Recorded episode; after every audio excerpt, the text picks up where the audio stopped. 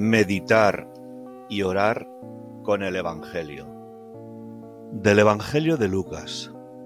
Dijo María, Engrandece mi alma al Señor, y mi espíritu se alegra en Dios mi Salvador, porque ha puesto los ojos en la humildad de su esclava. Santo es su nombre, y su misericordia alcanza de generación en generación a los que le temen. Desplegó la fuerza de su brazo, dispersó a los que son soberbios y exaltó a los humildes. Acogió a Israel su siervo, acordándose de la misericordia.